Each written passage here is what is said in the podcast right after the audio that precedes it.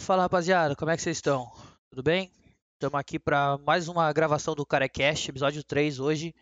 O assunto vai ser gestão de comunidade hoje. Então a gente falou bastante de gestão de comunidade no passado, né? E hoje vamos estar aí falando mais a fundo sobre ela. Lembrando, o Carecast é apoiado pela Resulta, empresa de marketing. E nesse terceiro, nesse terceiro Carecast teremos um convidado muito especial, cara. Pedro Henrique da Razer. Então, Pedro, se apresenta pra gente aí, fala um pouco sobre você. E aí, pessoal, tudo bem? Eu acho que não existe melhor apresentação do que essa aqui, ó. perfeito, perfeito. Perfeito. Felizmente eu estou sem câmera, mas prazer em conhecê-los. Muito obrigado pela oportunidade. Carequita, Tiagão, valeu. Espero acrescentar aí pro nosso bate-papo. Certeza. Você, Thiago, quer falar um pouquinho também? Bom, tô aqui em todos os episódios, né? Me chamo Thiago Calistro, sou fundador da Resulta e da Eventou. Tô aqui para complementar a parte de marketing e trocar ideia e aprender com todo mundo. É isso então. Então, todo mundo apresentado, todo mundo está se sentindo em casa, tomando aquela cervejinha muito boa. Dessa vez os três estão tomando. E uhum. agradecer novamente a disposição do Pedro aí, o tempo que ele está cedendo aqui para a gente.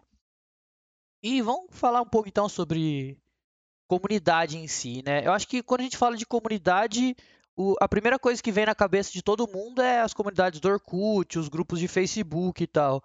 Como que você, você definiria a comunidade, Pedro? Como que assim, você falaria para as pessoas para explicar o que é a comunidade em si? Cara, eu, eu gosto de pensar que a comunidade é um grupo de indivíduos que compartilha algo, tá? Não necessariamente, é, obviamente, necessariamente algo que as pessoas curtam. Então, uma comunidade ela pode ser as pessoas do bairro que gostam de comprar o mesmo chiclete e por esse algo em comum elas curtem. Opa, desculpa. E por esse algo em comum elas curtem ali, elas se gostam e formam uma comunidade, tá?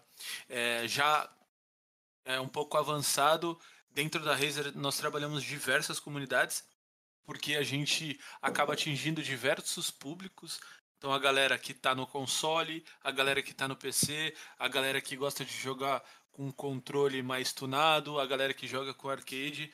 Então dentro da Razer a gente trabalha é, diversas comunidades.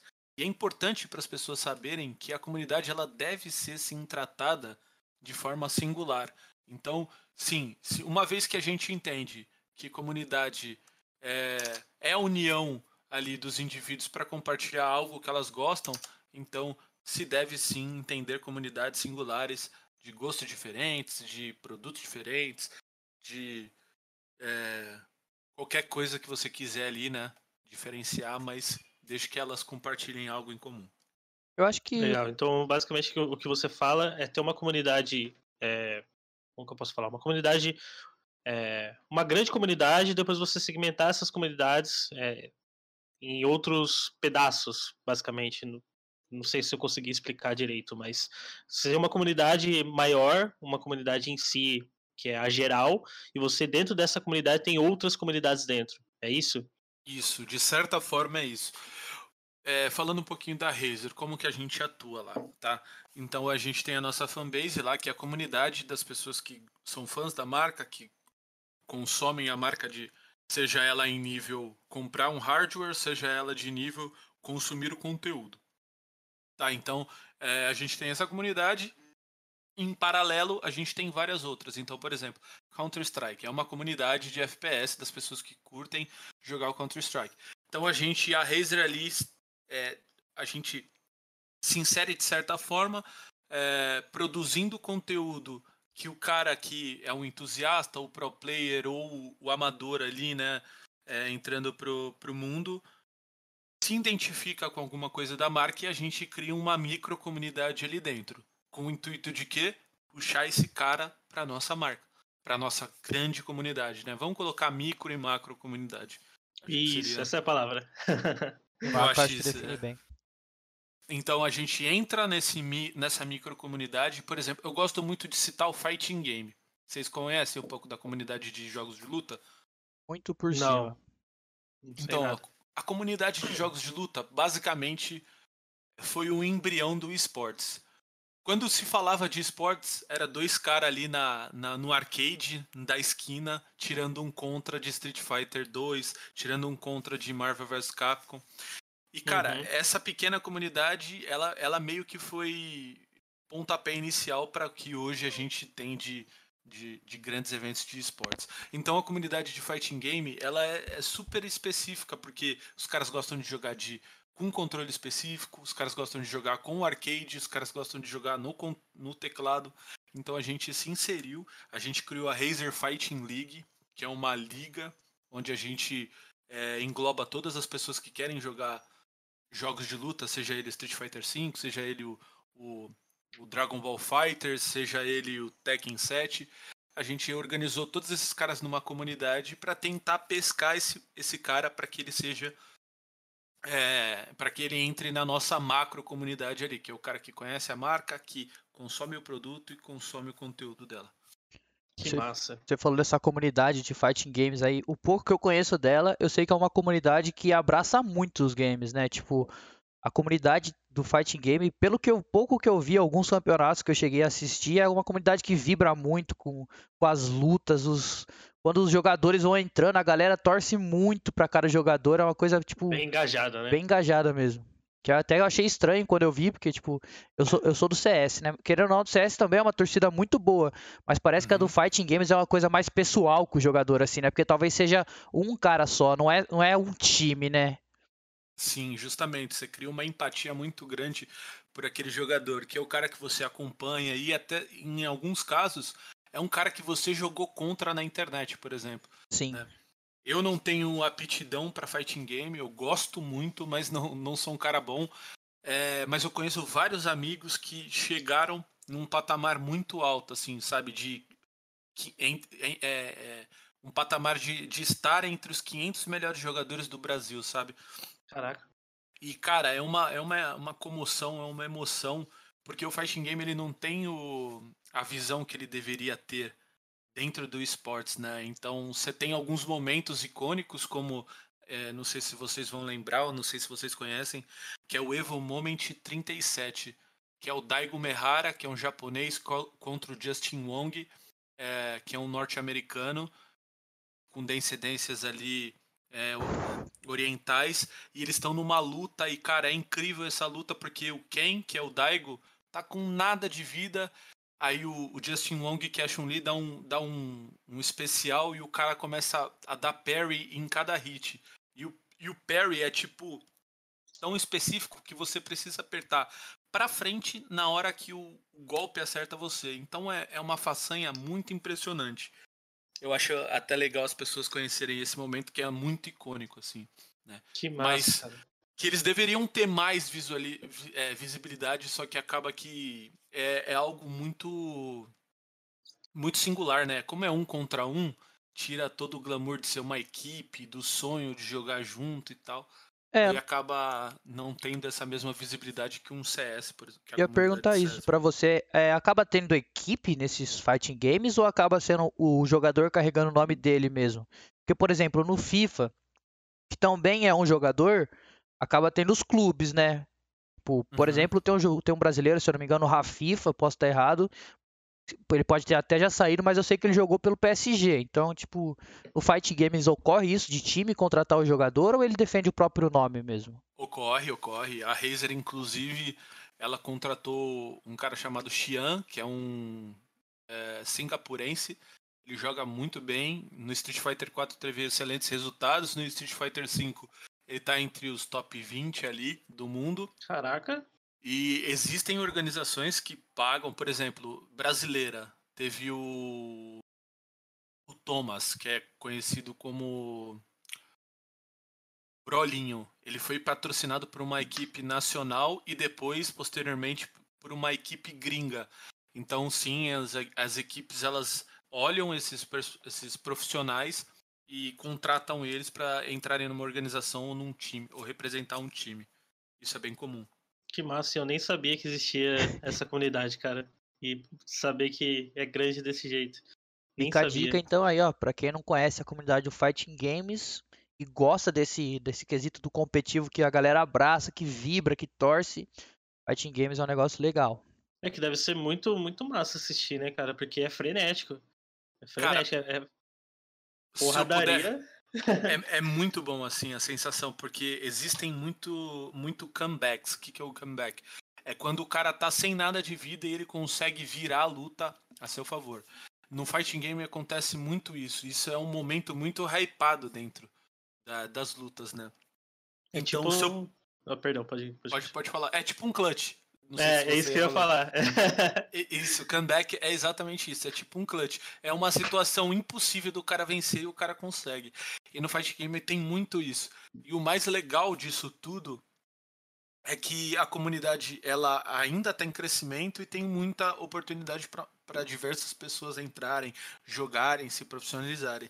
E se eu pudesse recomendar é um conteúdo para vocês consumirem, é a Evo. Evo é como se fosse a Copa do Mundo dos jogos de luta.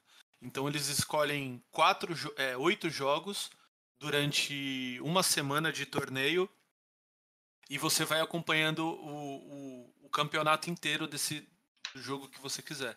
Então é muito, muito legal. É, vale, vale aí conferir. Bom. Deixa eu voltar um pouquinho ali falando na parte que você falou de macro e micro comunidades. Você acha que a partir do momento que você tem uma macro comunidade ali bem difundida ali, que já tem um engajamento legal, essas micro comunidades, elas crescem organicamente, tipo, elas vão se criando ou você vai di tentando direcionar ela para essas micro comunidades? Elas vão se criando organicamente, tá? Como, por exemplo, a Razer Fighting League que a gente fez, o intuito era criar uma comunidade para receber esses caras de jogos de luta. Então a gente começou, na, no primeiro mês entraram umas 50 pessoas. Hoje a gente tem uma comunidade, eu acho que faz um ano, é. A gente não investiu nada, não. não é, obviamente, né? O, o, nosso investimento era criar torneios e veicular e fazer transmissão desse, desses torneios. Mas meio que a comunidade ela vai crescendo organicamente, porque um fala pro outro, que fala pro outro, que fala pro outro.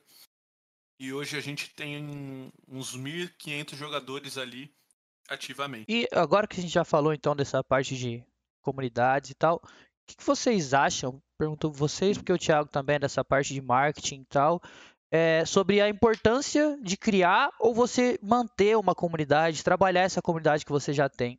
Acho que dá pra gente falar sobre criar primeiro, né? Qual a importância de você criar uma comunidade para sua empresa, para sua marca, para sua stream, para tudo.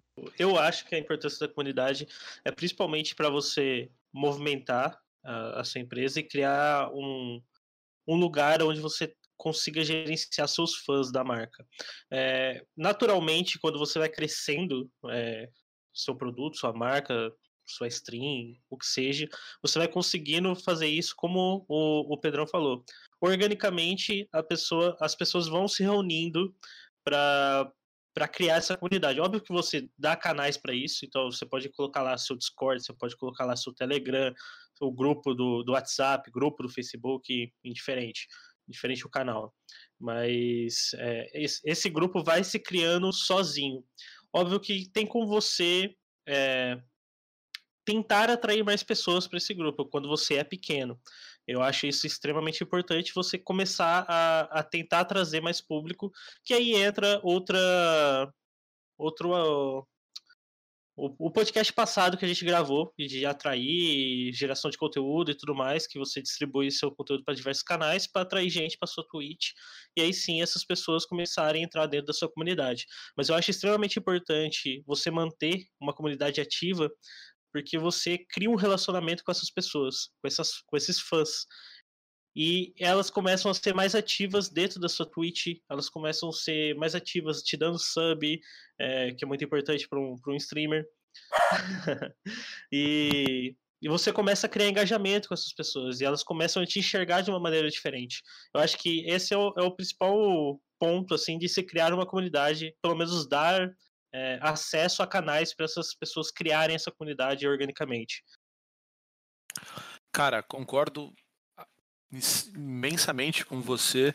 Eu acho que é, a comunidade ela está muito atrelada com o seu sucesso. Obviamente, pessoas escalam de formas diferentes. Então, falando de Twitch, que você levantou a bola, Você tem casos de pessoas que viraram fenômenos em, em pouquíssimo tempo. Eu dou um caso que é o Gaules, por exemplo. Gaules é um cara muito inteligente, cara. Por quê? Ele, uma, ele já é um cara mais é, velho, ou seja, ele é um cara que tem uma sabedoria diferenciada de outros streamers. Por quê? Ele é um cara que trabalhou pra cacete, é um cara que se ferrou pra cacete, é um cara que sabe dar alguns passos que ele já cometeu no passado que ajudaram a ele entender qual é o grande negócio dele. Ele é um cara que fazia live no horário que ninguém tava online, cara. Tipo assim, imagina, é, é como num mar, sabe? Então, é, a Twitch é um mar azul, lindo, maravilhoso. E todo dia, e os peixes são os espectadores, tá? Então todo dia, um gigante, um filézão gigante, o Yoda, pum, tá no mar, às sete da noite. Aí vem o Hakim, outro filézão gigante, tá no mar, às sete da noite. Então você vê várias carnes dentro desse mar gigante brigando pela própria concorrência ali, pela uma concorrência que está no mesmo horário. O Gaules fez o quê? Pô, se os caras estão online das duas da tarde a uma da manhã, eu vou entrar duas horas. Porque o peixe vai ter lá, vai, o mar tá cheio de peixe, só que eles não têm carne para consumir. Então eu vou ser essa carne. Então o cara cresceu, é, especta os espectadores dele muito inteligentemente, por quê? Porque ele conseguiu encontrar uma brecha para ele criar a própria comunidade dele. Então, cara, isso é muito importante, isso é muito valioso. O que transformou hoje que é a tribo, que é a, a, La, tribu, a La Triboneira, é, a, é a força que eles têm, sabe? Então é um negócio muito interessante. É, não dá para falar de comunidade sem citar a tribo do Gaules, né? Eu acho que é o maior case de, da Twitch que a gente tem hoje em dia. E os caras são realmente muito engajados. O, o pode estar em rerun lá e a galera tá no chat conversando, interagindo e tá no Twitter comentando, eh, marcando o Gaules, fazendo ações. Cara, é, eu acho que é um... virou, uma, virou uma comunidade realmente viva, independente, que, que eu acho que é o maior case hoje em dia dentro da Twitch, não tem outro. E, e, falando de macro e micro comunidades, a macro comunidade é o que? É o espectador da Twitch. E a micro são as comunidades, são os streamers, são os influenciadores. Então, cara, você pega. Eu, eu, eu, minha namorada ela faz live. Ela, às vezes ela, ela fala comigo e fala, pô, mas eu tô fazendo live para cinco pessoas. Aí eu falo para ela, tá, e daí? Qual o problema? São cinco pessoas que estão atentamente te ouvindo. Você acha que isso é bizarro? Imagina 30 pessoas. Aí ela, tá, é pouco. Aí eu falei, tá, coloca 30 pessoas na tua sala e faz e, e, e tenta fazer os 30 ficarem olhando atentamente para você, querendo Durante consumir o teu horas. conteúdo. Aí ela, tá, seria estranho. Agora imagina 100 pessoas dentro da sua sala, já não dá mais. Então, tipo, as pessoas, elas, obviamente, isso é um problema muito da, saindo um pouco de comunidade, mas é um problema muito do ser humano, né? Que você vê os stories, você vê a galera muito bem sucedida dentro da Twitch, dentro do Instagram, você acha que em pouco tempo você vai ter todo aquele sucesso. E às vezes não, às vezes o sucesso é a perseverança, sabe? Eu a gente em 2019 a gente fechou em 2018, perdão, final de 2018 a gente fechou um contrato com um gigante na época ele era da Twitch, aí ele foi para pro Facebook e voltou pra Twitch agora.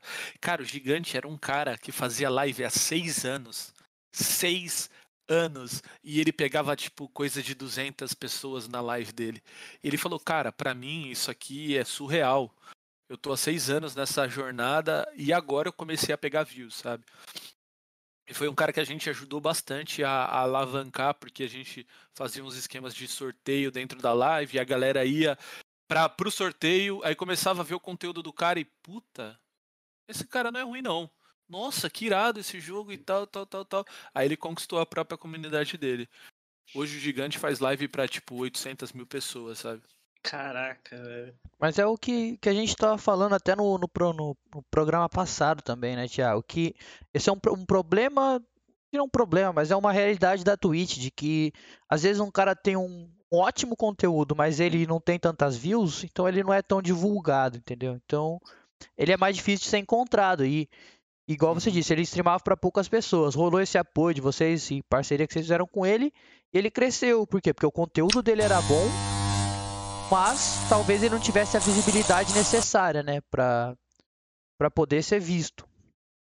Sim, e isso é um negócio complicado porque, sejamos sinceros, é, quando uma empresa entra no mercado e, e seu, sua principal renda é advertisement, ela não está fazendo caridade, entendeu? Então, não tem o porquê ela, falando logicamente, não tem o porquê ela alavancar um cara que não é tão grande ao invés de alavancar um gaulês da vida, por exemplo. Porque o gaulês, quando tá com 60 mil negros na live, uma, um ad que ela passa do, do Prime Video lá, cara, ela estourou. Ela estourou.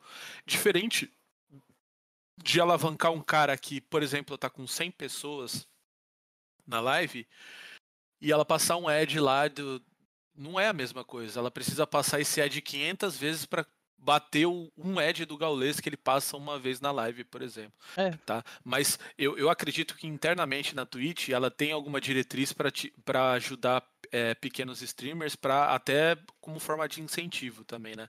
Imagina o cara ficar anos e anos na plataforma e não conseguir prospectar ninguém novo. Então é meio foda. Mas é, é, é, é, tipo assim, às vezes fica meio. É uma linha tênue da caridade. Não é caridade também, né? Mas é uma linha tênue da ajuda e, e, e.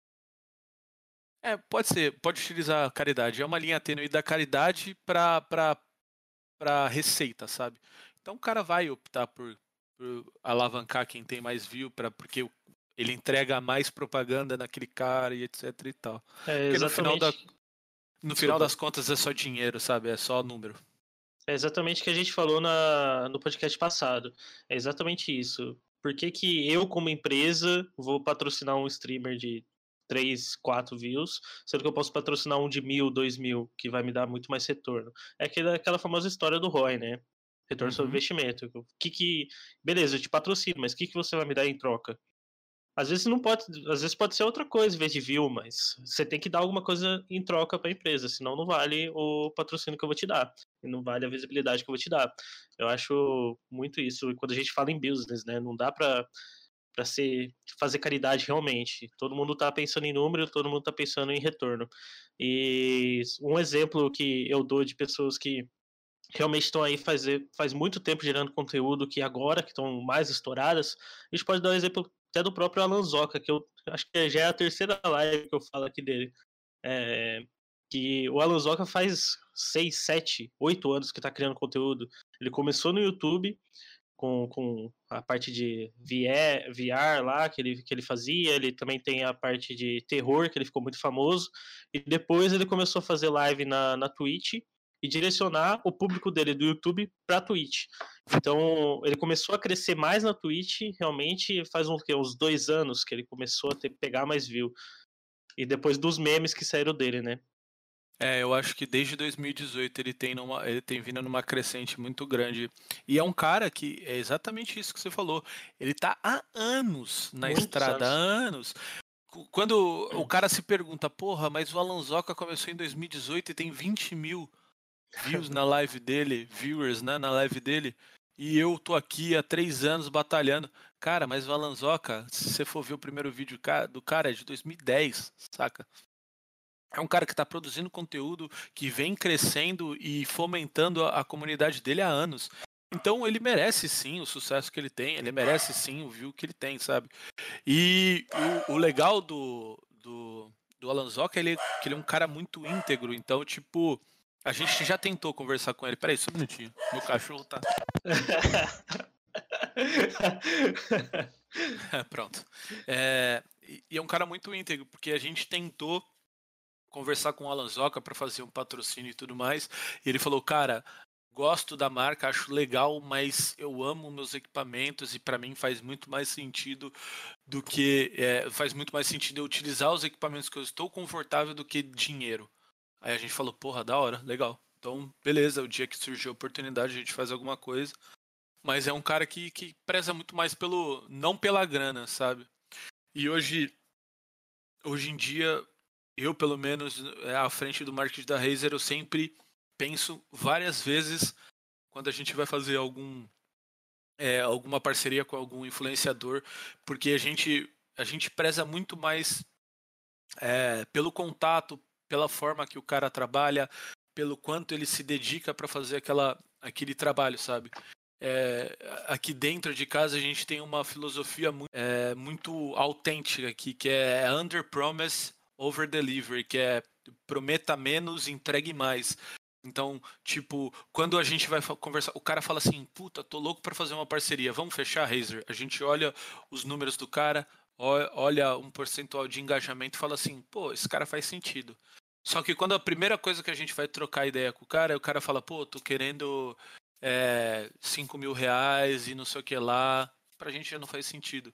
Porque é um cara que, se uma, uma Corsair da vida, uma HyperX da vida chega no cara e fala assim, eu quero 10 mil, ele vai trocar na hora, sabe? Então, todos os anos de criação de conteúdo, de cross-content, de amadurecimento, de fomentação de comunidade que a gente fez ao longo dos anos com um cara foi jogado no lixo, porque o cara trocou simplesmente a marca por, sei lá, por.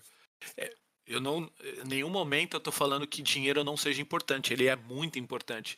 Principalmente para quem está prospectando o crescimento, ele é muito importante.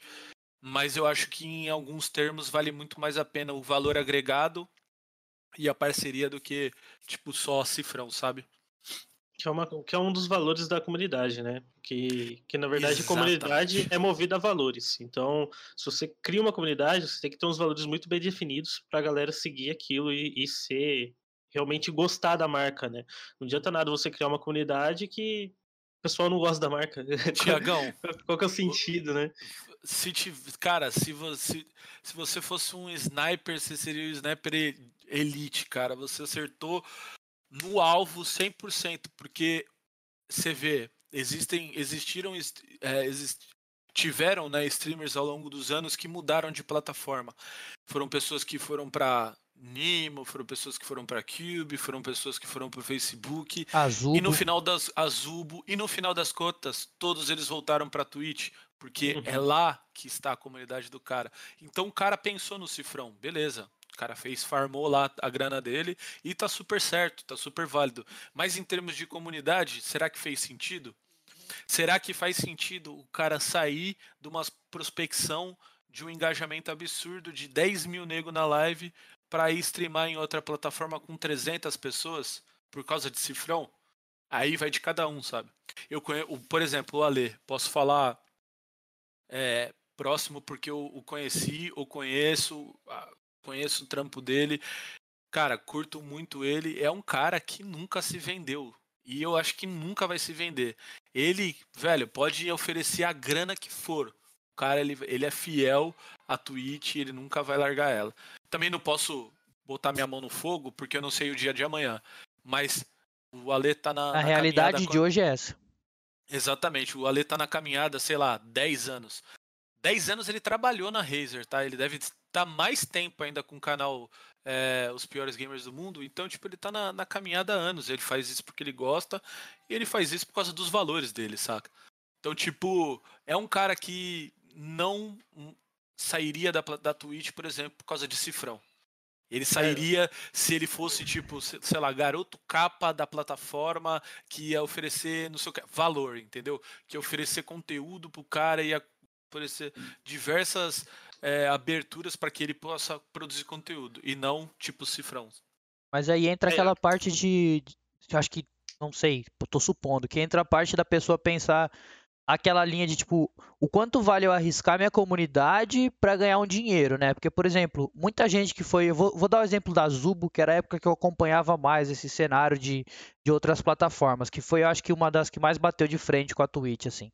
É, tipo, muita gente foi pra Zubo. Só que a comunidade da galera que foi pra Zubo ficou muita gente na Twitch. Porque a galera não, não acompanhava o cara por, por ser o cara. Acompanhava o cara por ser o cara e estar na Twitch. Então, a partir do momento que ele foi pra Zubo, Vamos supor que 30% da comunidade ficou, essa comunidade foi para outro streamer. Então a gente pode ver até hoje em dia, tipo, quando alguns streamers saem, o público não acompanha o mesmo tanto que era na Twitch. E esse público aumenta o público de quem ficou na Twitch. Exatamente. Eu tenho plena convicção que, assim, de todas as plataformas que eu já utilizei, eu acho que a Twitch é a mais amigável, assim, né? E, e, cara, quem é nascido e criado na Twitch dificilmente vai migrar porque algum produtor de conteúdo foi para outra plataforma. Porque a gente está falando de comunidade, sim, de uma micro comunidade do influenciador. Mas o cara ainda tá na comunidade da Twitch, sabe? Então, aquele cara que assiste, por exemplo, o Alê das duas às seis, quando o Alê para de streamar, ele não para de assistir ele vai continuar se ele tiver afim. Então, meia-noite, o cara não consegue dormir, liga a Twitch, vai estar tá lá e ele vai acompanhar outro influenciador, vai acompanhar, sei lá, um talk show, um. Que seja, sabe? Mas o cara vai continuar na plataforma. Além é. disso, né, a gente pode pontuar aí que quem faz a comunidade também é a Twitch. Porque a Twitch tem um investimento de marketing fudido em cima da, da plataforma.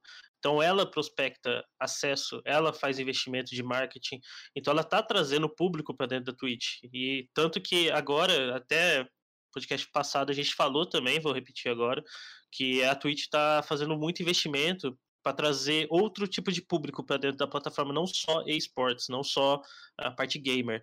Então ela está trazendo cantor, ela está trazendo uh, um monte de show, né, de, de cantor aí fechando contrato. Então tem um monte de MC já fazendo show lá dentro, tem um monte de artista famoso lá dentro. E ela tá trazendo outros tipos de segmentos para dentro da Twitch. Então não é um investimento barato. E ela sabe o que, que ela tá fazendo. E ela sabe que ela tem um público que vai pra Twitch. Ela não vai, ela não tem um público que vai através de um streamer só, ah, aquele streamer. Não, quando eu quero assistir alguma coisa, quando eu quero assistir, eu não entro no, no Facebook. Facebook eu entro para fazer outras coisas. Eu entro na Twitch. Ah, eu quero assistir alguém jogando twitch.tv. Aí eu vejo quem tá online e clico. Então, tipo, é algo que a Twitch fez dessa maneira. Por isso que outras plataformas é muito difícil bater de frente, porque a Twitch foi uma das pioneiras uhum. nesse segmento e ela tem um investimento muito alto em marketing, até porque quem tá por trás dela é a gigante Amazon, né? Então, é difícil bater de frente. É. O Facebook tentou, não conseguiu, né? A gente viu o desastre que foi, que um monte de streamer foi para lá e acabou voltando. Acho que todos que eu acompanhava foi e, e voltou em, em que um ano que foi o contrato deles, né? Normalmente um ano. Então eles ficaram um ano lá. Eu nem assistia mais eles porque eu não ia entrar no, no facebook.gg lá fb.gg, né? Para para procurar onde que eles estavam para assistir eles, senão eu teria que seguir uma página deles. Eu não tava afim disso. Então uhum. eu parei de assistir muitos streamers que eu assistia por causa disso. Eu acho que entra aquela parte da, da comodidade também, né? Tipo, você, por exemplo, eu, alguém fala live, a primeira coisa que vem na minha cabeça, live ou stream, ou é, é a Twitch. Porque quem consome a Twitch há um tempo já, já se sente em casa nela. Porque é o que o Thiago falou. Você entra, ela tem uma seleção ali na frente de alguns alguns streamers que estão em destaque no momento, ela te dá aquela, todas as categorias para você procurar ali. Quem e você, você já segue. É, então, já dá os seus follows ali na esquerda e tal. E, e, é um lugar que você já se sente em casa, assim, você já sabe como usar e tal. Aí entra essa comunidade entra no sentido de, poxa, eu vou lá no Facebook, eu vou ter que ver como é que funciona. E aí ah, o player do Facebook eu não gostei. Eu, ah, não sei que. Ah, o Facebook, ah, YouTube e a Cube. Então, tipo, é o que você falou de macro e micro, né? Então a comunidade macro, que é a Twitch, ela tá dentro da comunidade dela.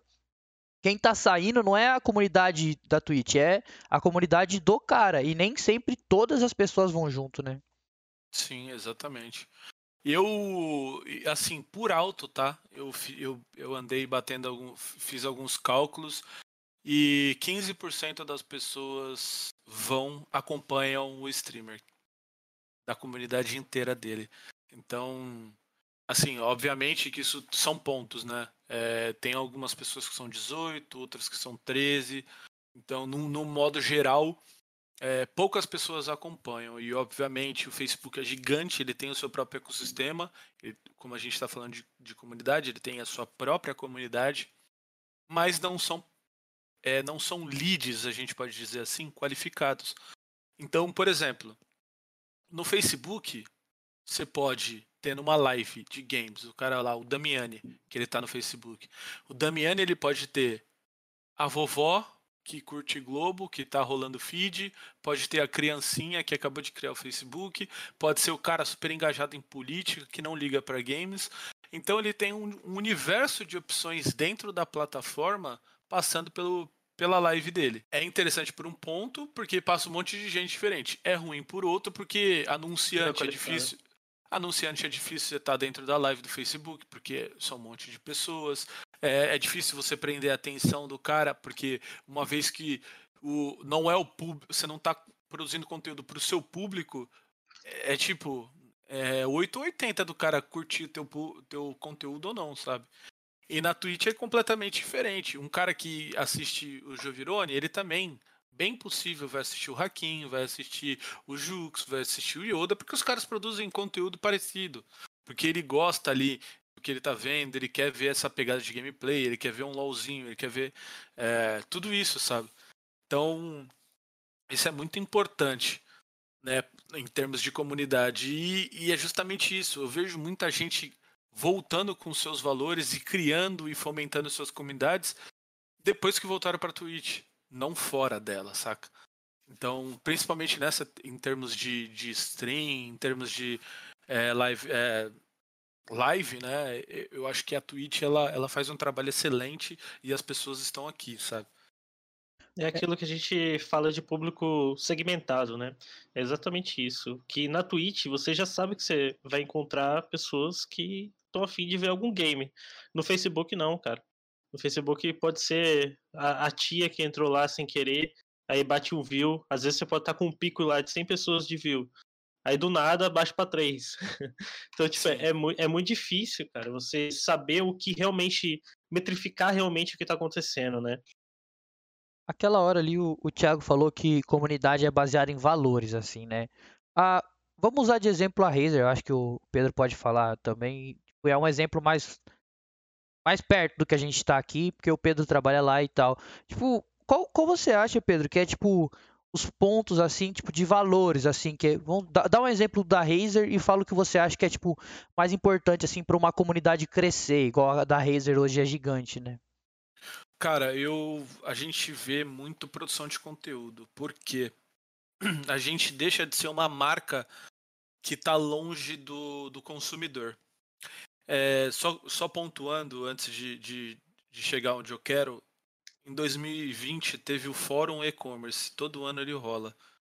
Se, se eu não me engano, sendo todo ano é a cada dois anos. Cara, eu aprendi muita coisa lá, porque foram palestrantes incríveis da Salesforce, da Ambev, é, do Facebook, do Netflix. Foram diversos palestrantes fodas e todos eles entraram num, numa. Em, todos eles comentaram e, e afirmaram que um dos motivos do sucesso da, daquela empresa é a experiência do consumidor. Então hoje todo mundo compra, as empresas vivem porque as pessoas compram alguma coisa, seja ela produto ou serviço. Então, cara, se você entrega um produto que, que seja fiel e autêntico e você consegue trazer uma experiência completamente nova para o consumidor, você ganhou, cara. Então é tipo, por exemplo, é, a Razer ela teve muito problema em dois, em, em dois, de 2015 a 2017, porque a gente teve uma leva de, de produtos com qualidades duvidosas, tá? Então, a gente tinha um fone muito ruim, a gente tinha um mouse que bugava, um teclado que estava duplo clique. Então, isso criou experiências péssimas para os consumidores da Razer, que por durante anos. E, e, a marca continuou sendo premium. Então, é como se, sei lá, você fizesse uma Ferrari, só que todas as peças dela são de plástico. A Ferrari ainda tem o seu valor, ainda tem é, a sua marca premium, porém, as peças são, são de qualidades duvidosas. Então, se você bater aquela Ferrari de plástico, você morre. Batendo outra Ferrari, você ainda sobrevive por causa da segurança e tal. Aí, de 2017 para cá, a Razer começou a, a mudou esse mindset e começou a trazer qualidade, começou a trazer experiências diferenciadas, o lance do chroma, o lance do ecossistema, de todos os, os equipamentos integrarem numa coisa só, é, ficarem com uma mesma cor ou ficarem de cores diferentes. é completamente é, programável, então vai de você aproveitar todo esse ecossistema. A gente pegava isso, tudo que a marca oferecia e produzia em conteúdo. Trazia ostentação para os caras, traziam a vontade, é, trazia conteúdo diferenciado. Ou, por exemplo, a gente vai falar sobre CS, fala de CS, mas coloca um jabá do mouse. Vai falar de Free Fire? Fala de Free Fire, mas coloca um jabá do, do fone. Então, é, a gente traz uma experiência e gera assim uma experiência total para o consumidor e gera esse valor dentro da produção de conteúdo. Então, se você for ver, hoje, é, é, concorrentes diretos, tá? Ninguém, faz, ninguém tem um podcast, ninguém tem um programa de notícias, ninguém tem um programa de curiosidade, ninguém faz live, fazia live de torneio. Então, tudo que a gente fomenta de, de produtos não físicos, né, mas digitais, a gente vai, vai, vai deixando o cara mais interessado, a comunicação visual da Razer, o marketing, tudo isso são fatores que, que culminam para uma melhor experiência do cara. Então, consequentemente, gerando esse valor e gerando o agrado do cara de estar na comunidade, de ter um periférico da Razer, de bater no peito e falar: caralho, meu mouse é da Razer, ou tipo, nossa, eu tenho isso, tenho aquilo. Eu acho que. Sabe? Pode terminar, pode terminar. Não, não, é isso. é, acho que várias vezes você falou aqui da, da questão de de, de, humano, assim, de, de, tipo, você vê a pessoa como pessoa. Você falou da parte do Ale, ver que às vezes a Razer preza por um parceiro que realmente viva a marca, assim, entre aspas. Então, um dos, acho, pelo que eu entendi que você falou, um dos principais valores da, da Razer, assim, é o cliente se sentir bem, a, o cara, cliente não, o cara da comunidade se sentir bem consumindo aquilo. É Exatamente. tipo, o cara se sentir, tipo, que tá perto da comunidade, que ele não é, tipo, só mais um número ali. Exatamente, é o cara se sentir é, abraçado pela empresa. Como, por exemplo, quando a gente vai mandar alguma coisa para o influenciador, não faz sentido a gente só mandar a caixa para o cara. Tudo bem, a Razer já foi ligeira há muitos anos atrás, pensando na experiência do consumidor, fez uma caixa que o cara tem o prazer de fazer um unboxing, né? O cara a caixa tem toda a experiência de você abrir, tem uma cartinha do Min Tan, que é o CEO da Razer, tem um manual bonitinho, vem colante. Então ele já, já tem toda essa preocupação com a caixa, com o unboxing do produto. Então pensando nisso, a gente quis trazer para o influenciador o cara se sentir especial, sabe? Então não faz sentido só mandar um produto para o cara. Não, a gente manda uma carta, posta no, nas redes sociais, faz o negócio junto. É, para o cara se sentir parte da empresa, para o cara se sentir valorizado dentro, sabe? Porque é o que não, não é o que. É, a gente quer justamente isso, parceiros, e não um cara com apoio ali, ou um cara que, que não vai aproveitar tudo que a empresa pode oferecer, sabe? Então é justamente fazer o cara se sentir parte dessa comunidade. Só sendo fanboy um pouco aqui agora, a questão do, do unboxing, ele falou, realmente, esse meu mouse aqui, o DA 2013, tenho ele desde 2014, e naquela época o, o, unboxing não era uma coisa assim que igual é hoje, que vem a caixa com tampinha com imã, vem aquele plastiquinho e vem e realmente quando eu comprei, eu tava falando pro Thiago hoje que a caixa do desse DA eu tinha até agora há uns tempos atrás ali em cima do meu guarda-roupa e, e realmente um produto de 2014 vim com uma tampa que fecha ali, o mouse vem com um plástico em cima, você abre uma tampa para mostrar ele, aí depois você uhum. abre a caixa para tirar ele, manual e adesivo da Razer e, e é realmente essa cartinha e tal e para mim foi uma experiência que eu falei, nossa, mas geralmente vem uma caixa, você abre e tá o produto ali, entendeu?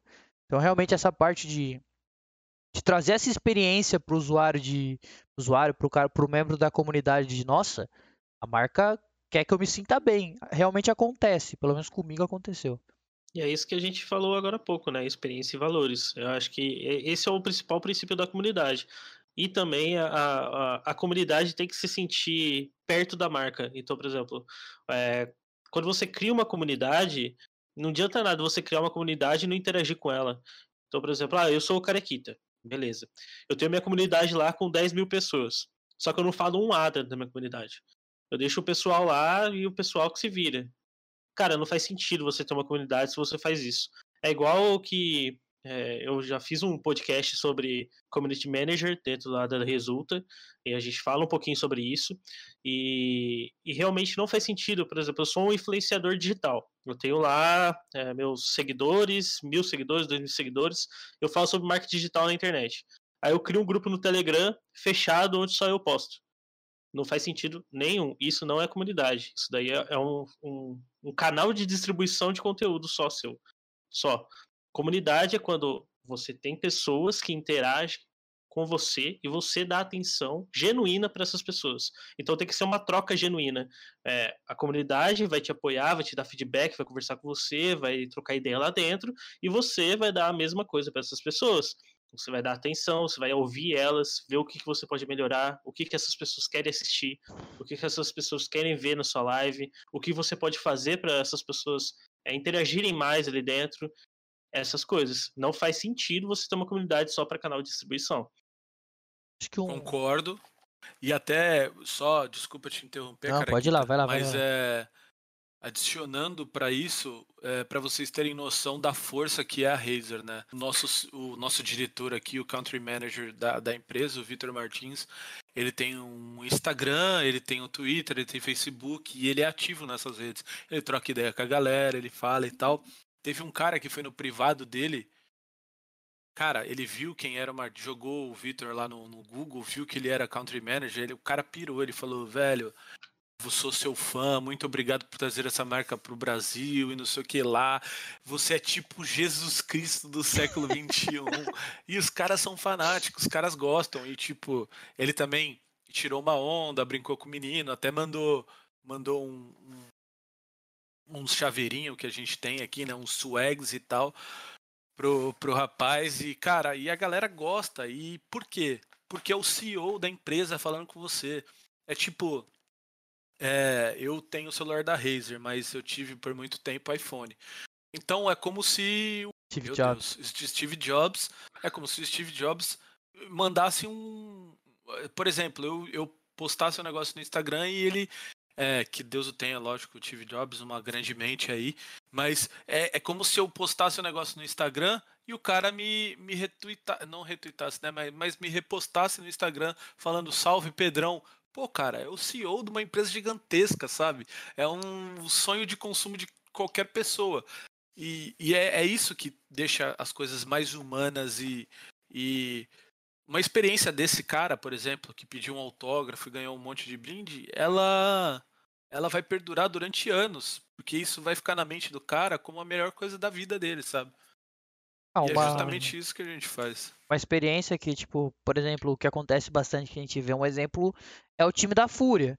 Tipo, normalmente quando vai ter jogo da Fúria, algumas pessoas que postam, tipo, a hashtag Dia de Fúria, torcendo por eles nos stories do Instagram, e marcam a Fúria são repostados lá. Então, tipo, imagina a felicidade de um cara que postou stories, tipo, marcando eles, e do nada você aparece no stories da Fúria. Olha o tamanho que é a Fúria e tal. Ou então, dando um exemplo mais pessoal assim, e, de, lógico, muito menor que a Fúria, mas, tipo, por exemplo, algumas pessoas que aparecem no meu chat. Só, só o fato, eu sou um streamer muito pequeno, comecei há nem seis meses, mas só o fato de você responder um cara no chat, o cara manda um boa noite, você responde, pergunta como ele tá, o cara já se sente tão importante porque ele foi, foi tratado como pessoa mesmo. Acho que essa é a palavra. Ele foi tratado como pessoa. Ele não foi tipo, ah, beleza, beleza, então você tá aqui, você é meu público. Não é isso. É um é contato realmente. Minota. Isso. É, é realmente a parte humana do, do negócio. É, fugindo um pouquinho aí do, do esportes, mas ó, uma empresa que faz muito bem esse serviço é a Nubank. Não tem igual. A Nubank criou uma comunidade muito grande de fãs. E, e, o roxinho. Pode ver que todo post que ela faz dentro do Instagram, independente de onde for, tem muito engajamento. Ela conseguiu trabalhar muito bem dessa forma. Como? Experiência do usuário, como a gente falou aqui, e valores. Então, a Nubank tem seus valores muito bem definidos e ela trata os clientes de uma maneira completamente diferente. Então, um fato aí. Igual o, o cachorro comeu o cartão lá. A Nubank mandou um, um, brinde pro cachorro, cara. E mandou outro cartão pro cara. Tipo, é, é coisas assim, sabe? Que é cartinha escrita à mão do cara que atendeu. Ah, teve... sabe, são coisas pequenas, coisas pequenas, só que diferenciadas, porque normalmente as empresas e pessoas não têm essa visão, não têm essa, essa esse feeling, sabe? Tipo, normalmente é só business, business, business, business, coisa, aquela coisa chata, maçante, ah, comprei aqui e já era.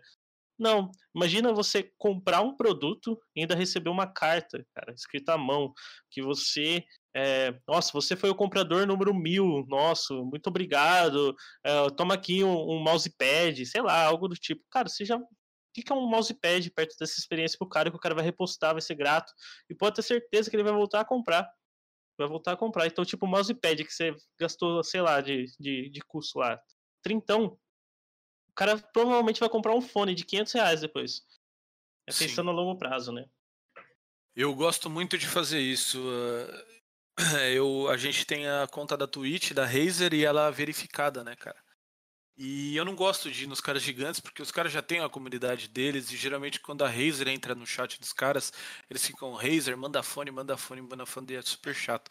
Mas eu gosto de ir nos caras menores, com 100, 50, e uns maiorzinhos com 300 é, viewers, eu entro na live do cara e, por exemplo, o cara tá jogando LOL, eu falo assim, e aí, tudo bem? Aí o cara, nossa, Razer e tal, fica em choque, porque é um negócio tão absurdo de uma empresa gigantesca tá na live do cara que o cara acha que, tipo, ganhou na loteria.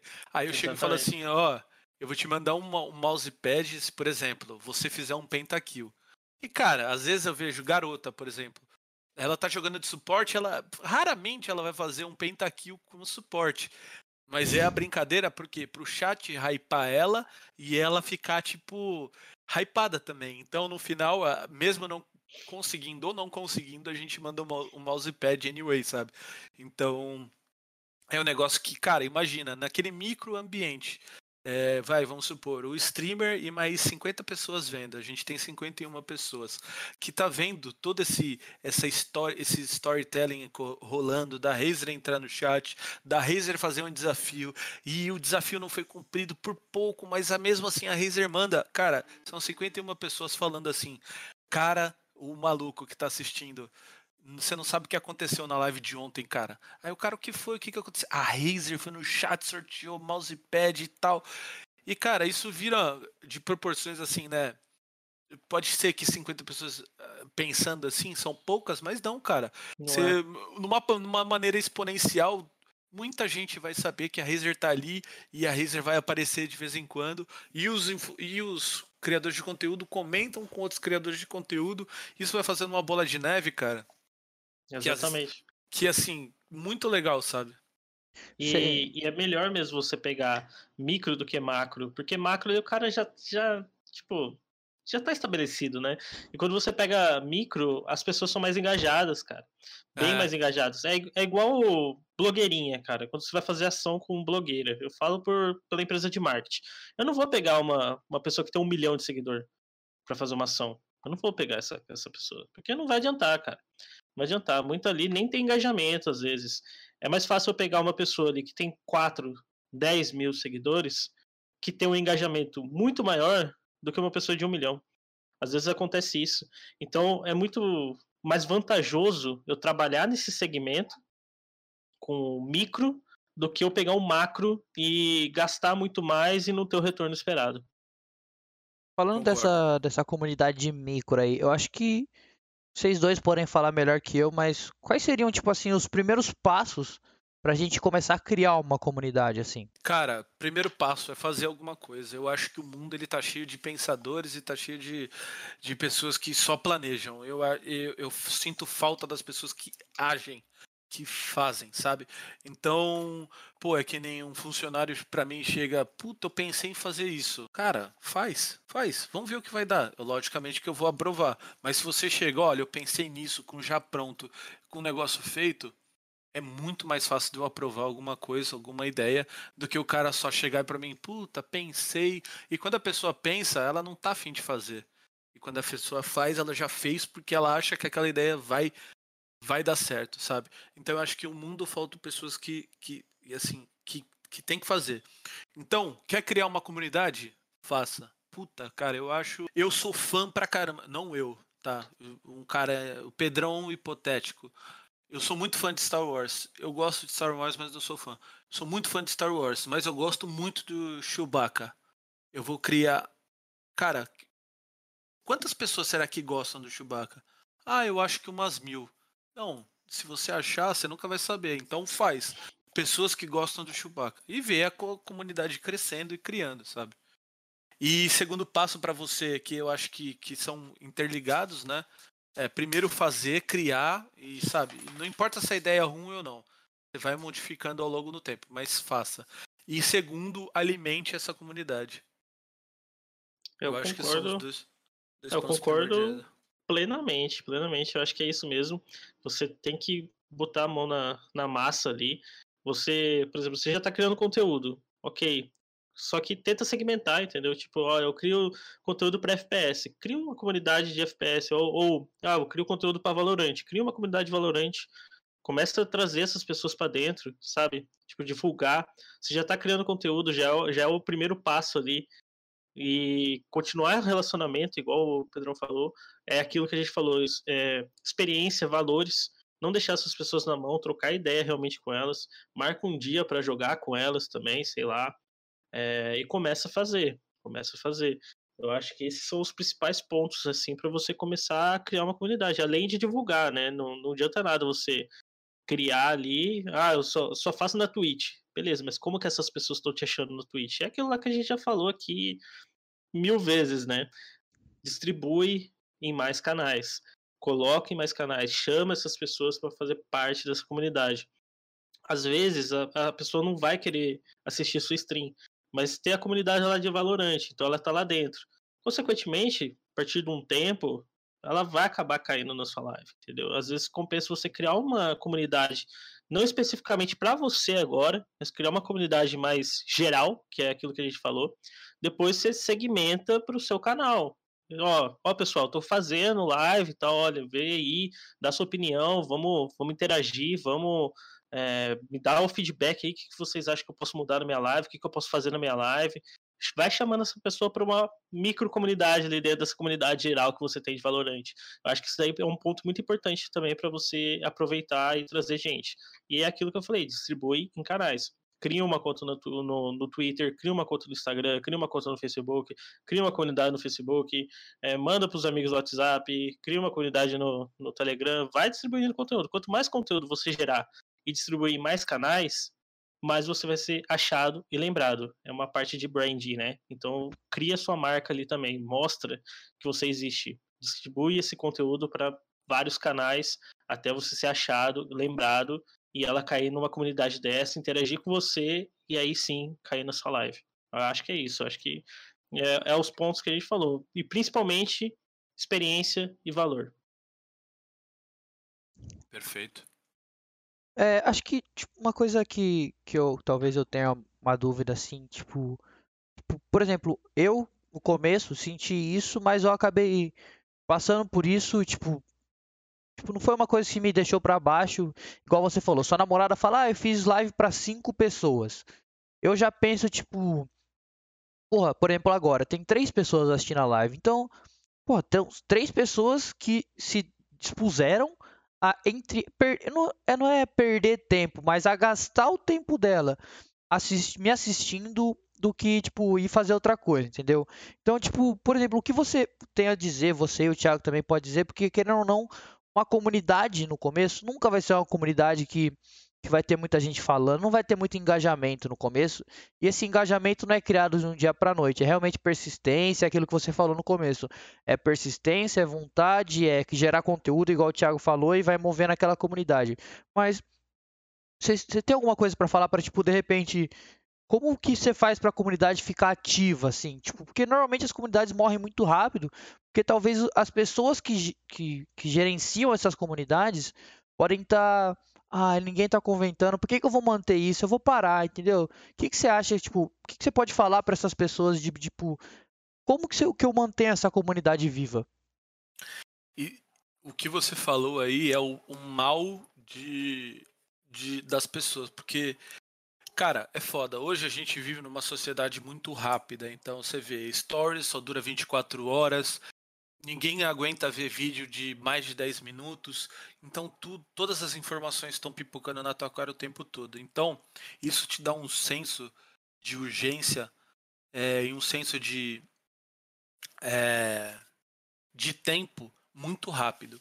Então o que, que acontece? Às vezes você está fazendo live aí dois, três meses, você falou né, que está há um pouco seis mais de meses. seis meses.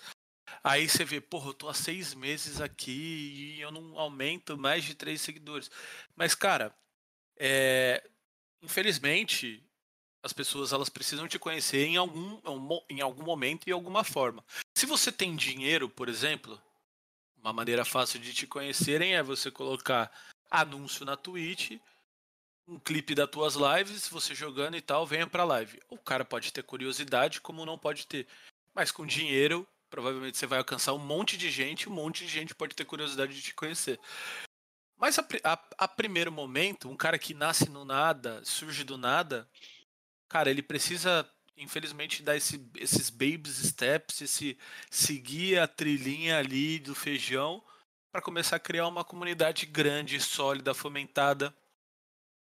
E assim, eu acho que hoje é, um negócio que eu gosto bastante é, é de tentar, sabe? Então, por exemplo, eu, eu, eu trouxe até um, um, exemplo bem prático aqui, que é o Marquezinho, que hoje eu acho que é o cara mais engajado em conteúdo de, de Valorant que eu tô vendo, que eu tô acompanhando. Ele é um cara BR, ele traz várias curiosidades sobre Valorant. Dublagem, como melhorar sua skill, lore do jogo e tal. Mas se você for analisar o canal do cara, um ano atrás, ele fazia é, vídeos de Paladins. Aí, há dois anos atrás, o cara fazia vídeo de Mad Eyes. Mais tempo atrás, o cara fazia é, vídeo de, de Master Again. Mais anos atrás, ele fazia vídeo de é, de Smite. Então, cara, tipo assim, eh, foi um cara que foi se adaptando ao longo do tempo, que hoje ele tá pegando ali, ele tem, ó, por exemplo, ele tem 38 mil inscritos no canal dele e o último e o vídeo às 6 horas dele tem 45 mil visualizações. Ou seja, ele tem mais de 100% de engajamento nos vídeos dele, dos inscritos, sabe? Então, Tipo, é você tentando e se adaptando, se funciona um formato, se não funciona outro formato. E, e, cara, porque o caminho é longo e ninguém tem sucesso da noite pro dia, né? Então eu acho que é assim, é mais um eu não sei te falar exatamente, mas é, é mais um conselho, sabe? É mais um, um, um voto ali de tipo não desista, sabe? Eu acho que é o principal ali. É, Bom, realmente. eu acho que é exatamente isso. Não, não pode existir, né? Perseverança ali. E, e gerar, cara, não tem outra do que gerar conteúdo. Não tem outra história. Você tem que gerar conteúdo, tem que postar todo dia, tem que interagir com as pessoas. Voltando, experiência com todo mundo que está te assistindo, trocar ideia com essas pessoas, tentar engajar essas pessoas para continuar ali com você. Não adianta, cara. Se você cria uma comunidade, e você não alimenta ela diariamente, não alimenta ela, é, não troca ideia com quem está na comunidade, nenhuma comunidade vai ficar viva, nenhuma. Principalmente quando você fala numa comunidade que é, é de uma pessoa, né? Como por aí, que existe diversos tipos de comunidades, né?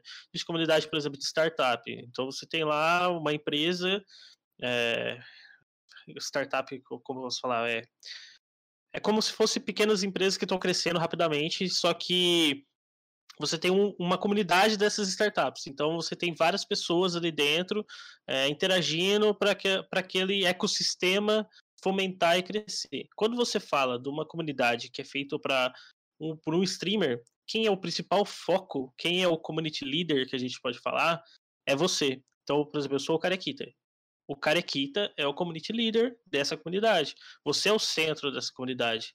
Ou seja, se você não tiver ativo nessa comunidade, por que que vai existir? Por que, que as pessoas vão interagir nessa comunidade, sendo que nem o próprio líder dela se comunica dentro dela? Não dá conteúdo para dentro dela. Não troca ideia com o pessoal da comunidade. Não faz sentido nenhum. Então, é, o principal ponto é você não deixar essa comunidade morrer. É você deixar ela ativa. Então, quando a gente fala de uma comunidade de uma pessoa, de, um, de uma. Vamos por aí, que o Carequita é uma marca, não deixa de ser uma marca. Então, o Carequita tem que estar ativo diariamente nessa comunidade. Você tem que estar ativo, manter ela viva para ela não morrer. A, a, comunidade depende de você, não das outras pessoas. Eu acho que é isso. É, eu acho que a, o principal ponto, então, que a gente pode levar disso é realmente, tipo, se você quer levar alguma coisa para frente, é persistência. Eu acho que uma coisa que hoje em dia acaba acontecendo muito é, não só em streamers, mas no geral, o criador de conteúdo, no geral, tipo, empresas e tal, é as pessoas começarem alguma coisa já. Por, eu, eu acho que criador de conteúdo se encaixa mais nessa questão, porque não é você não começa nela como uma profissão e tal, mas o grande problema hoje em dia é que todo mundo já começa pensando no dinheiro. As pessoas já ou no retorno de alguma coisa. Então, por exemplo, ah, eu estou fazendo live, mas tem três pessoas me assistindo, não estou ganhando nada com isso. Ah, vou parar. E, e a, o real motivo de você fazer live, para mim, pelo menos, é eu não, não, não faço live por, por, por, retorno financeiro. Lógico que se acontecer o retorno financeiro, é uma ajuda muito bem-vinda e se acabar se transformando no emprego, melhor ainda, porque você está fazendo uma coisa que você gosta e conseguindo um retorno financeiro em cima disso. Então, quando eu vejo muitas comunidades ou muitos canais assim morrendo do nada. Tipo, lógico, existe casos de, ah, precisei parar porque realmente não dava e tal, mas, mas muita gente para simplesmente porque, ah, não vejo retorno nisso, fiz um mês de stream, ninguém me seguiu, ninguém me deu um follow, não atingi afiliado, por que, que eu vou continuar? Então, eu acho que a grande maioria hoje em dia pensa muito no dinheiro e não faz as coisas porque realmente gosta, entendeu? Deixa de ser uma interação com a comunidade, igual o Thiago falou, que é uma interação verdadeira, uma interação genuína, para simplesmente, ah, esses caras vão me dar dinheiro. Então, oi, tudo bem? Como é que você tá? Entendeu? Essa é a minha opinião. Eu acho que live, ele tem se transformado em algo muito mais importante agora, mas antigamente era por hobby mesmo. As pessoas, Sim. porque as pessoas é, jogavam gameplay no YouTube porque elas queriam tirar uma onda com um amigo ou mostrar algo incrível que ela fez durante o game que o amigo dele não estava junto na hora. Então, aí começou a envolver dinheiro nisso, as pessoas talvez se tornaram é, é, se, se tornaram produtores de conteúdo e assim começaram a ganhar dinheiro. Mas eu acho que assim, Cara, primeiro de tudo é você se divertir com o que você está fazendo, não importa o que você faça, sabe? Eu acho que é o mais importante. E também é interessante, é, eu acabei de pensar aqui conversando contigo, você falou que está criando sua comunidade e tudo mais. Sabe o que seria legal? Você interagir com pessoas de mais ou menos é, a tua faixa de, de a tua faixa de comunidade ali, a tua faixa de viewers, para as pessoas se unirem de alguma forma. Então, por exemplo, pô, você Existe começa. um caso disso.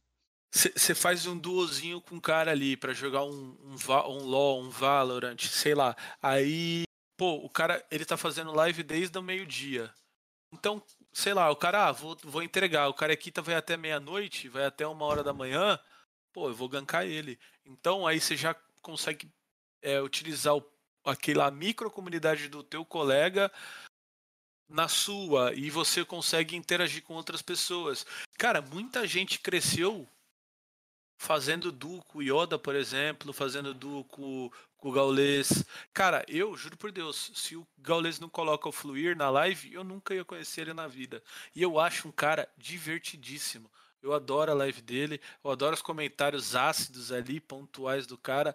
Acho foda. Um gênio Isso só Valorant. aconteceu isso só aconteceu por quê, cara? Porque ele tava junto ali.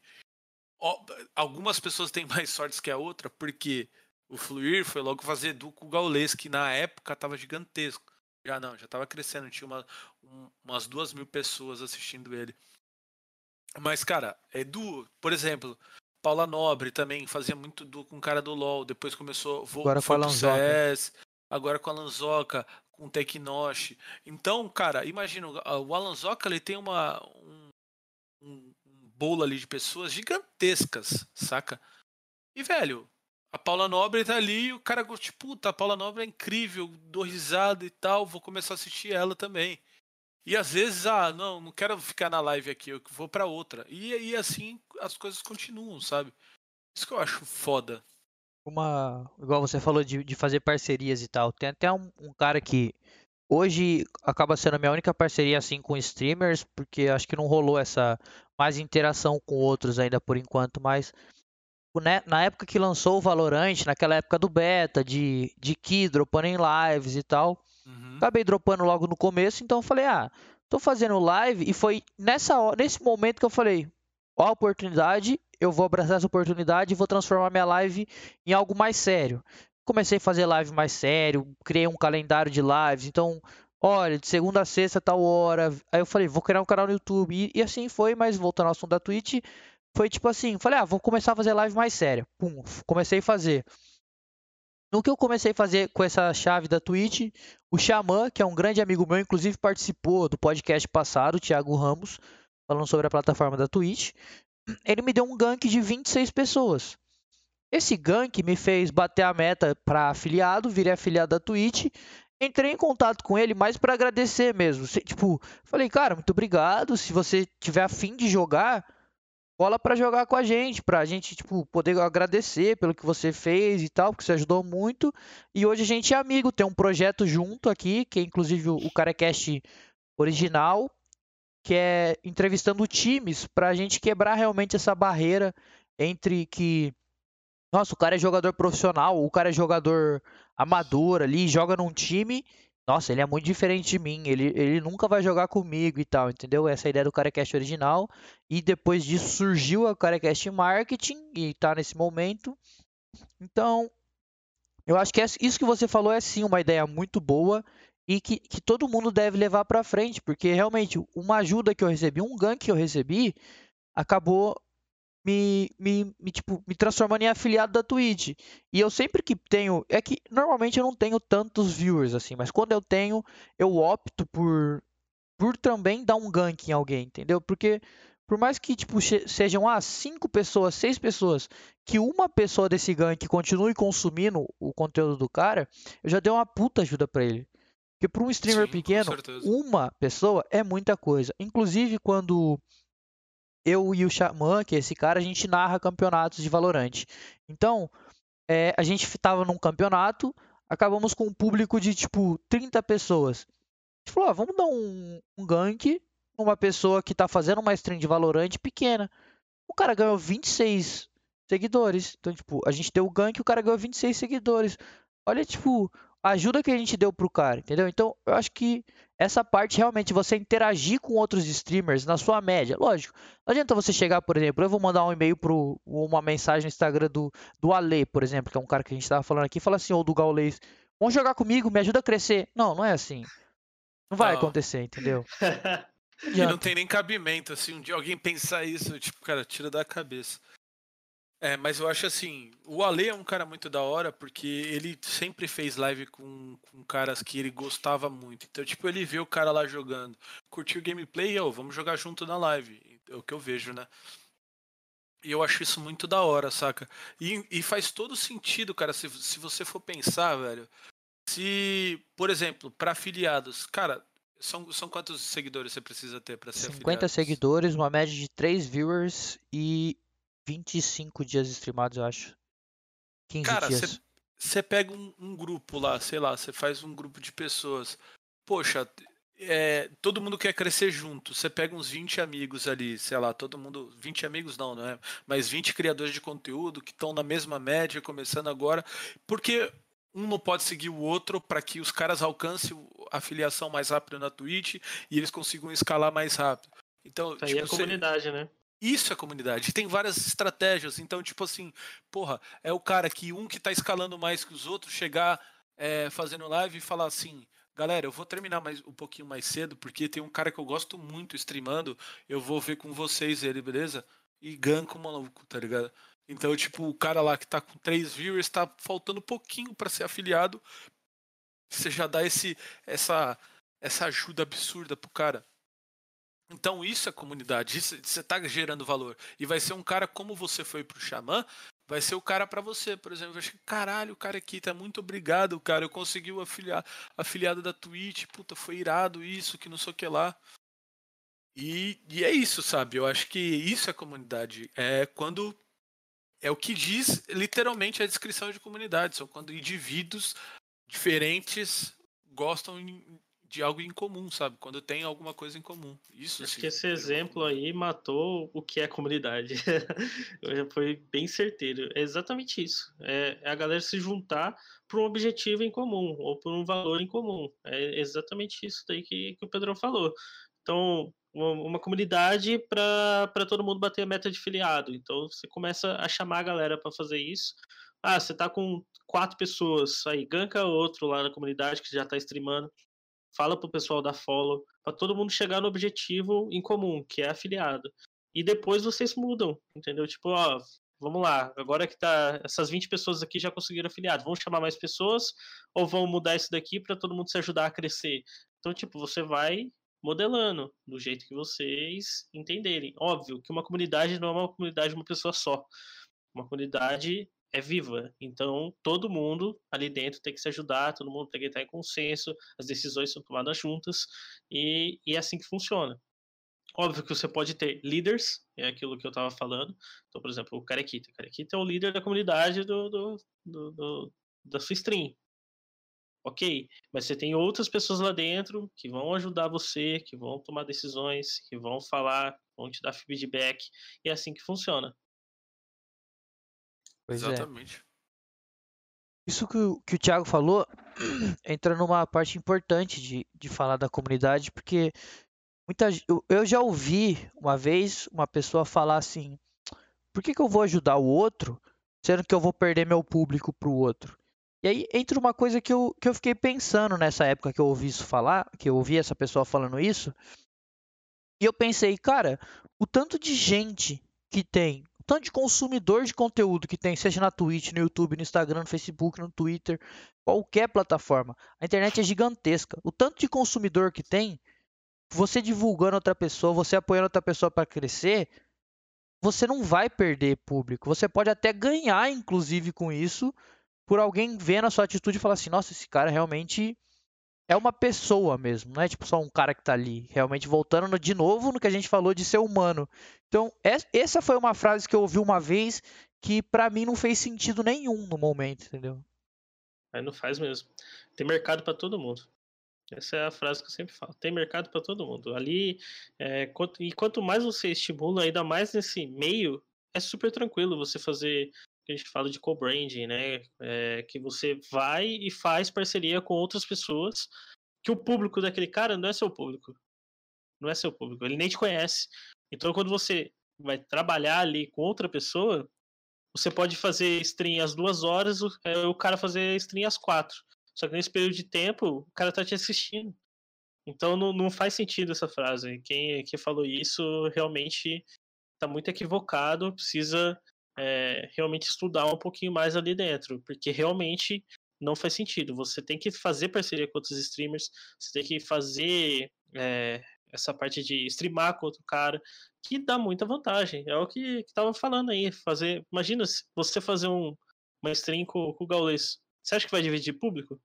Quem gosta do Gaules vai assistir o Gaules, independente. Só que às vezes você tá fazendo um horário lá, 8 horas da noite, o Gaules tá offline, o cara vai te assistir. Porque você já fez lá com o Gaules, ele gostou do que viu você jogando com o Gaules e vai vir pra sua stream. Então, tipo, não vai dividir. Se a pessoa realmente gosta de você, ela vai te assistir. Mas vai ajudar outro cara que, quando ele tá offline, provavelmente ele vai te assistir. Excelentes pontuações.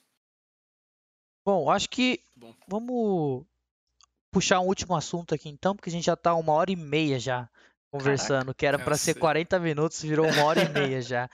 É, eu Dá acho que, tipo, acho que o, o Thiago tem a- as empresas dele e querendo ou não, ele criou uma comunidade em volta disso e a Razer também criou uma comunidade em cima da Razer, obviamente. E, e eu que- vou perguntar primeiro pro Pedrão, que eu acredito que é uma comunidade maior do que a da, da Resulta, e, e ele pode falar primeiro, depois o Thiago termina pra gente puxar esse último assunto. Qual, qual foi. Você falou que é novo até na, na Razer, né? Você não tá lá há muito tempo, mas do que você sabe, assim, do que você conhece, qual foi a dificuldade, assim, da Razer no começo da comunidade dela, assim? Você consegue falar um pouco disso pra gente? Cara, eu não consigo falar do, da dificuldade que foi. Específico que foi da Razer. Uhum. Mas eu posso te falar a dificuldade que foi é, em meados de 2017, a dificuldade que foi a gente mudar a perspectiva do consumidor, né, da nossa comunidade, que os nossos produtos eram só caros e, e zoados, sabe? Então, é, como eu falei para vocês, em meados de 2015 a 2017, a Razer é, barateou muito da produção dela e combinando com, com fatores de, é, de qualidade de produto e preço muito elevado, a galera começou a hatear a gente muito. Mas hatear a gente muito. Qualquer conteúdo que a gente colocava, a galera, ah, dane-se, Razer, vocês são os merdas, é tudo caro e produto vagabundo. Pra gente transformar toda essa ótica foi muito trabalho, cara. Foi trabalho de PR que a gente fazia. A gente pegava, pegava os melhores reviewers, por exemplo. A gente tem o, o, o Eto, que é o cara da Adrenaline. Cara, a gente mandava o produto para ele e falava assim, cara, cheque esse mouse, por favor, vê se faz sentido a gente divulgar sobre ele. A gente acha isso, isso, isso. O sensor é o mais avançado do, do planeta Terra. Será que a gente a gente pode confiar na Razer? A gente isso nós, a Razer Brasil, tá? Porque a gente a Razer em si não não, não sentiu muito. Só que o, o, o consumidor brasileiro ele é muito exigente, porque quê? É, nós não somos tão as empresas né no geral o mercado brasileiro ele não é tão protecionista como o norte-americano. Então por isso que existem várias diversas leis do consumidor para ajudar é, para ajudar de fato o consumidor porque tem produto que é muito muito mais faturado então ele acaba perdendo valor. Tem produto que não dá garantia adequada então enfim é, são diversos fatos porque o, consumidor ele, ele tem esse aspecto aqui no Brasil. E para a gente foi tão difícil fazer essa transição porque as pessoas não confiavam mais no nosso produto, o que era complicado. Então é, é o que eu entendo no início de uma de uma criação de uma comunidade, né? Tirando comunidade de meme que tá todo mundo feliz e ok, quando você tá falando de algo mais sério, é, as pessoas tendem a duvidar um pouco da sua integridade, duvidar um pouco da sua é, é, da sua mais integridade mesmo, porque você é novo, não tem muitos seguidores, você não tem, você está produzindo conteúdo agora e tal. Então para a gente foi essa dificuldade, foi muito ruim, mas cara é o tempo. A gente foi, foi produção de conteúdo diária, a gente não cansava de fazer conteúdo.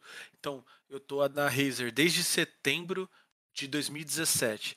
A gente está falando 2018, 2019 e agora. São três anos direto produzindo conteúdo todos os dias, conteúdos diferentes, para a gente cativar esse público de novo, para a gente fomentar isso de novo e, e, e, e manter essa comunidade aquecida, sabe? Então é, é esse assim, numa criação de uma comunidade, eu acredito que esses são essas são as dificuldades mais grandes, assim, você pegar a credibilidade de início e manter um conteúdo ali todos os dias, é, sendo íntegro e principalmente sendo autêntico também é muito importante, mas é, tendo uma certa validade, né, uma percepção que o cara entenda que aquilo faça sentido. Concordo dentro da, da Eventou e da Resulta, a Resulta é nova, né? Acho que vai fazer quatro meses agora, desde a criação, mas realmente engajamento mesmo, a gente começou esse mês. Então vou falar um pouquinho mais da Eventou, que já está um pouco mais tempo aí no mercado. Dentro da Eventou a gente começou, né, é, tentando pegar alguns clientes, a gente fez muito patrocínio na época, com investimento próprio mesmo, é, pegando é, atléticas, que é principalmente nosso nicho, né, patrocinando atléticas para levar nosso nome. Então a gente colocava nossa logo, trabalhou muito branding na época, né? Então a gente colocou nosso logo em muitos lugares. É... E colocou em camiseta de atlética, colocou em, em marca é, jogos universitários até, é, uma atlética conseguiu uma colocação legal lá dentro. E a gente fez isso justamente para para criar valor à marca, para pessoas conhecerem e depois a gente começar a trabalhar a parte de comunidade. Então a gente começou a trabalhar a comunidade ali, mas talvez no final de, de 2019, por aí, meio de 2019, a gente começou a criar a comunidade da Eventor ali dentro, colocar valor é, ainda mais à marca. Então a gente criou o grupo WhatsApp, começou a chamar cliente, começou, começou a trabalhar isso e contratou uma Customer Success e implementou tudo esse conceito de Customer Success dentro da empresa. Então o cliente, o cliente vinha em primeiro lugar. Então a gente sempre colocou isso como um valor ali dentro. Então a gente começou a trabalhar feedback, o que, que as pessoas queriam ver na Eventou, o que, que a gente estava fazendo de errado, como que a gente poderia melhorar.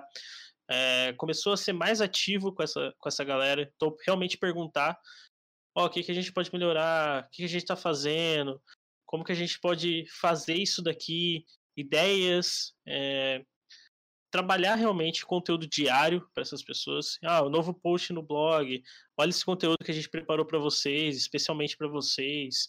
É, e realmente trocar ideia com essa galera. Aí a gente começou a criar um engajamento melhor. Consequentemente, a gente começou a criar fãs. Então hoje eu tenho atléticas que não saem da Eventou. Não saem da Eventou porque a Eventou conseguiu conquistar essa pessoa do jeito que a gente trabalhou e do jeito que a gente colocou esse cliente como se fosse num pedestal, certo? Óbvio que nem tudo a gente concorda, mas a gente tenta fazer uh, seguir aquele conselho, seguir aquele feedback para ser o melhor serviço para aquelas pessoas não uma pessoa só, mas para a comunidade. Então a gente pega, colhe informações e prepara aquilo para a comunidade. Então foi assim que a gente começou a crescer. Antes a gente começou a trabalhar brand, toda a parte de, de marca, colocar a marca na cabeça das pessoas. A pessoa vai, experimenta no serviço. Depois que ela experimenta o nosso serviço, a gente chama para a comunidade. Basicamente foi isso que a gente fez. É, a gente não é uma comunidade tão grande, né, tá?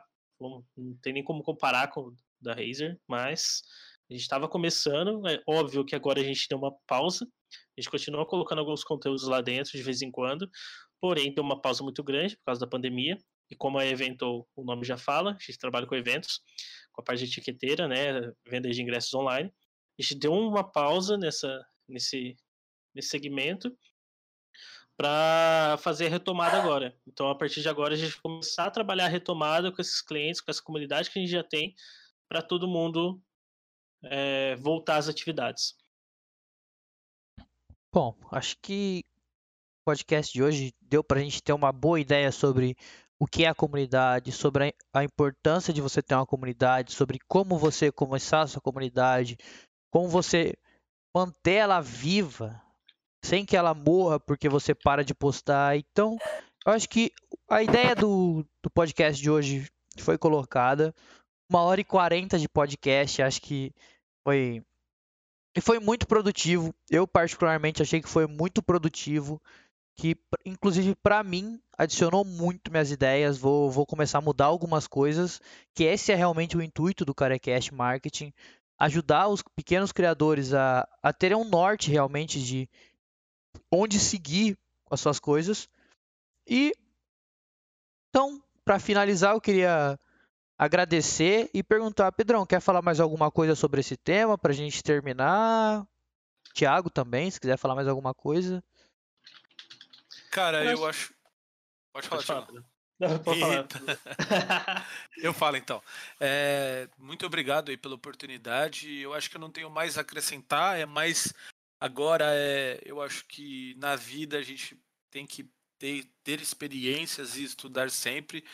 Eu acho que é interessante esse, esse podcast para abrir um pouco a mente do pessoal, mas às vezes também tem que pesquisar um pouquinho, ver o que faz sentido ou não para criar justamente a sua comunidade. Se você é um criador de conteúdo, é, tem boas dicas aqui dentro desse podcast que você pode utilizar. E o principal, cara, não desista. Não é seis meses, um. Até assim. Quer fazer um teste? 18 meses. Se 18 meses nada der certo, tenta mais um pouquinho, que eu acho que rola.